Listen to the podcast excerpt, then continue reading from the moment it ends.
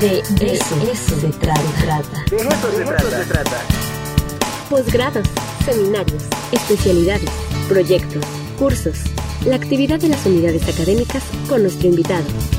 De eso se trata ya presentamos a la doctora Dulce María Cabrera Hernández, autora del libro Narrativa Biográfica y Formación de Investigadores Educativos, publicado por la Facultad de Filosofía y Letras. Dulce, ¿cómo estás? Buenos días. Hola, buenos días Ricardo, buenos días a todo tu auditorio. ¿Cómo están? Bien, muchas gracias por estar aquí. Eh, gracias, gracias, en verdad. Y bueno, pues empecemos esta charla. Fíjate que yo estuve leyendo ah, tu artículo especialmente y algunos textos que están ahí incluidos en el libro. Y qué, em, eh, qué interesante poder eh, entrar a las vidas de los otros a partir de este ejercicio y bueno, pues eh, intentar evaluar, ¿no? Que ese concepto siempre nos cuesta muchísimo trabajo a todos los profesores. Sí, es muy interesante. Eh, hace algún rato ya eh, descubrí que mi vocación es ser chismosa y como necesitaba acreditarlo, pues encontré que la narrativa biográfica tenía licencia y cuando las personas colaboran en este proceso, ellos te autorizan a formar parte de sus vidas. Y también hay unos recaudos éticos porque tiene que ver justamente con hasta dónde nosotros podemos contar la vida de otra persona sin que la otra persona esté ahí.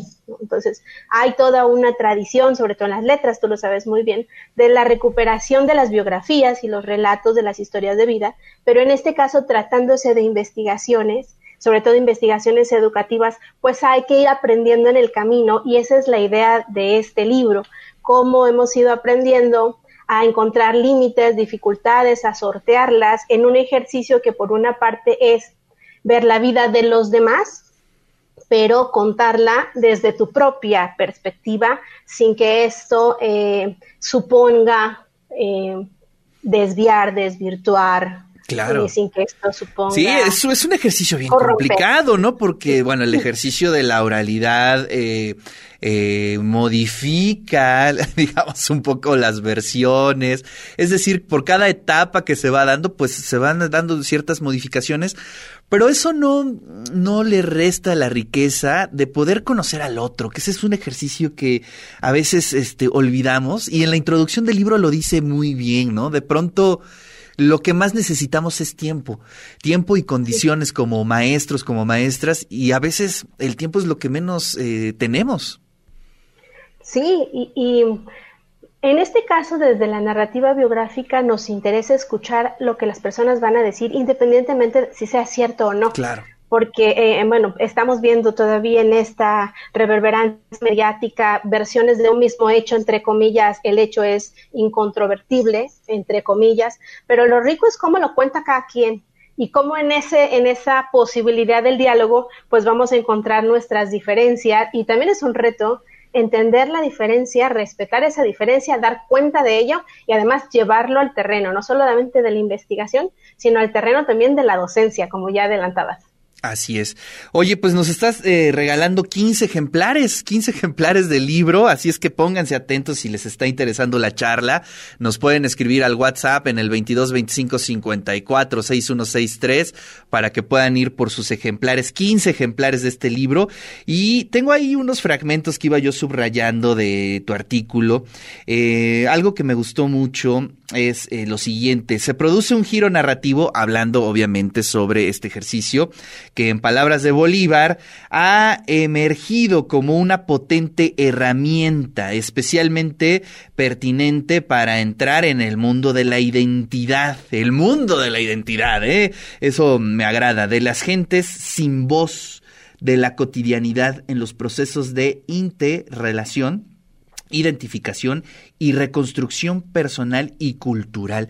Y esto cobra mayor eh, vigor, mayor importancia, pues en el contexto de esta pandemia, ¿no? Es decir, cómo poder conocer, cómo poder eh, descifrar, entrar a ese mundo de la identidad, estando conectados y de pronto sin mostrarnos los rostros, sin tener mayores referencias, ¿no? Este, complicadísimo.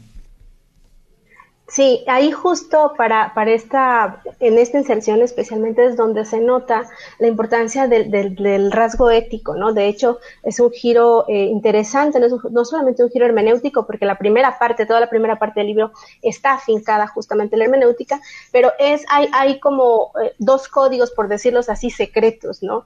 En la narrativa, lo primero que se da es la confianza. Yo confío en que tú me vas a contar y tú confías en que yo voy a respetar lo que me cuentes. Y eso es como un pacto. De hecho, Leyen lo tiene como el pacto biográfico y el pacto, el pacto autobiográfico, que es, bueno, vamos a charlar, pero vamos a hacer de cuenta que sí eres quien dice ser y yo voy a ser quien digo que soy. De hecho, hay una tesis doctoral justamente que estamos por terminar donde se tratan de trabajar con chicos a través de Instagram, de Facebook, de Twitter y ahí sí que no sabes quiénes son, ¿no? Entonces se da ese pacto de, órale, vamos a jugar a que tú eres esta persona y que yo soy esta otra y ese pacto es confidencial, es ético, porque no importa todo lo que ocurre alrededor, sino que en el diálogo se va trazando la misma narrativa y de pronto cuentan cosas súper personales que cuando uno reconstruye el relato, pues uno tiene que decidir también si eso lo haces público o lo dejas en el espacio de la, de la, de la, de la confianza, de la conversación. Entonces, eso es por una parte. Y la otra, de, además de que es un asunto ético, es la confianza. O sea, tiene que preservarse ese rasgo de confianza y ese es un rasgo de, que, se da entre las, en las relaciones humanas y que me parece que es algo de lo que se preserva en las redes, incluso ahora con, Twitter, con Facebook y con otras redes, Instagram incluso, eh, pues una imagen cuando tuya, eh, o sea, tú estás en esa imagen, hay todo un discurso que se está reproduciendo ahí y que está sometido al escrutinio público, ¿no? Y uno nunca sabe cuándo una foto puede ser utilizada en nuestra contra. Sí, sí, sí. La verdad es que ahí los contextos y las versiones de las las versiones digitales de nuestras vidas son eh, muy complicadas. Inclusive hasta las mismas redes sociales están preocupadas por esa situación, sobre todo Instagram, ¿no? Eh, está muy preocupada en cómo está impactando en la vida de las y los adolescentes, el tiempo que permanecen ahí y bueno, pues si ellos están preocupados, este, pues nosotros deberíamos de estarlo también, ¿no? Sí, es, una preocupación legítima y los mismos chicos se dan cuenta, eh, se, viven en esa angustia y lo interesante en esta conversación también es que eh, en los espacios de clase te van contando y te van compartiendo cómo se sienten y ahí es donde uno también puede acompañar este proceso con los chicos porque están eh, de pronto en medio de, de, una, de un bombardeo constante de datos y de un mundo totalmente digitalizado. ¿no? Entonces, pues eso, hay que hacer el acompañamiento y creemos que a través de escucharles y después narrar juntos lo que vamos construyendo, pues puede ser una alternativa, una posibilidad del encuentro intergeneracional incluso. Claro. Oye, a ver, cuéntanos un poquito sobre eh, el contexto del libro, quiénes están incluidos en este libro, cómo se conformó el equipo. Mira, este libro se, em, es totalmente gratuito porque lo publicamos con el financiamiento del Consejo Nacional de Ciencia y Tecnología en una convocatoria de Fronteras de la Ciencia. En la página de la Facultad de Filosofía y Letras está descargable el EPOP, pero para quienes están en la ciudad de Puebla pueden, eh, si me dirigen un correo a dulce.cabrera.correo.bab.mx y me dicen yo quiero un libro, yo hago el trámite interno y se les dona, porque este libro no se puede vender, son recursos públicos. Entonces, la conformación de los autores también son eh, compañeros que participaron en esta investigación de fronteras de la ciencia. Eh, están eh, las universidades de esta Flaxo Argentina, la Universidad Nacional de Managua, la UAP obviamente, la Universidad Intercultural de Chiapas, la Universidad Veracruzana, la, la Popular del Estado de Puebla y Instituto Realístico. Y se conformó en tres partes que son los tres intereses del libro. Por un lado, la, aportación teórica, es decir, no solamente la narrativa biográfica es una metodología de investigación educativa, es, hay, un, hay un trasfondo epistemológico y teórico que está en la primera parte. La segunda parte como tal ya es la articulación teórico-metodológica para los procesos de formación de investigadores y para la investigación educativa como producción de conocimiento. Y la tercera parte es muy bonita porque son los relatos autobiográficos. Ahí, con mucho orgullo, tenemos la participación de quienes fueron egresados del doctorado en investigación e innovación educativa de la Facultad de Filosofía y Letras y que ahora ya son doctores y que muy amablemente compartieron con nosotros este proceso de convertirse en investigadores y en doctores a través de un proceso formal, como son los estudios de doctorado, y nos comparten sus autobiografías. Son reflexiones en primera persona sobre este tránsito y este, este cambio, que no solamente es un cambio académico, sino que también es un cambio de vida. De tal manera que el libro como tal y sus colaboradores, eh, para no omitir a, alguien, nos voy a mencionar, son más de 12 autores. Claro. Pero eh, la idea es que el lector se pueda asomar a qué es lo que siente una persona que entra a un doctorado en investigación educativa y cómo va construyendo el proceso. Oye, además, además hay que decirlo, este, entrar a un doctorado es eh, un momento crítico en la vida y, y, yo creo que así nos ha pasado a muchos. Nos cambia la vida, ¿no? Este, a veces para bien, a veces para mal, pero definitivamente nos cambia la vida, ¿no?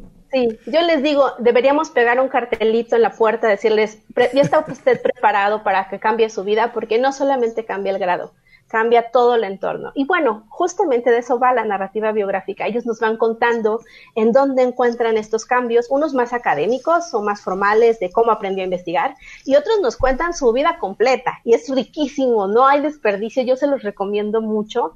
Y bueno, para quienes están interesados en cuestiones de metodología, pues de la parte central, tres capítulos intermedios y finalmente eh, la, la, parte teórica para quienes pudieran estar interesados en filosofía, hermenéutica y literatura. Ahí tienen tres capítulos para poderse entretener un rato con esas discusiones. Maravilloso. Oye, pues excelente. Eh, felicidades por el libro. Yo lo poco que pude leer de ayer para hoy me gustó muchísimo y bueno, pues creo que a la audiencia también le está gustando mucho. Oye, este, te quería yo eh, comentar, nos están escribiendo aquí al WhatsApp de acá. Te puedo pasar la lista de los nombres para que ellos puedan, este, recoger el libro directamente en la Facultad de Filosofía y Letras. Y también para los que pues no puedan ir, está la versión digital, también escríbanos un mensaje en el WhatsApp y este les hacemos llegar la versión digital sin ningún problema. Yo ahí la leí, la verdad es que está muy bien diseñado y los podemos eh, les podemos compartir esta lectura. Y te agradezco muchísimo, Dulce, esta iniciativa, este libro que seguramente a todas las compañeras y compañeros nos va también ayudar mucho a entender cuál es nuestro ejercicio como docentes y como académicos. Gracias. Fíjate, ya nos, nos escribió Pedro Bonilla, Dulce María, Susana, Humberto Ángeles y Marta Coria, que ellos sí quieren el libro. Entonces te hacemos llegar eh, los nombres para que pasen allá a la Facultad de Filosofía y Letras por un ejemplar. Sí, a partir de mañana estarán disponibles y si alguien no alcanza, pero quiere, quiere escribirme, adelante, me escribe un correíto y vemos que se pueda que se pueda hacer la entrega también aunque sea más afuera de la lista de, eso. Se trata que tienen este relación preferencial ahora digamos estos son los primeros que vamos a entregar los los que escriban a través de tu programa y quienes se dirijan a mí personalmente yo haré el trámite correspondiente ante mi coordinación administrativa ¿sale? muy bien pues gracias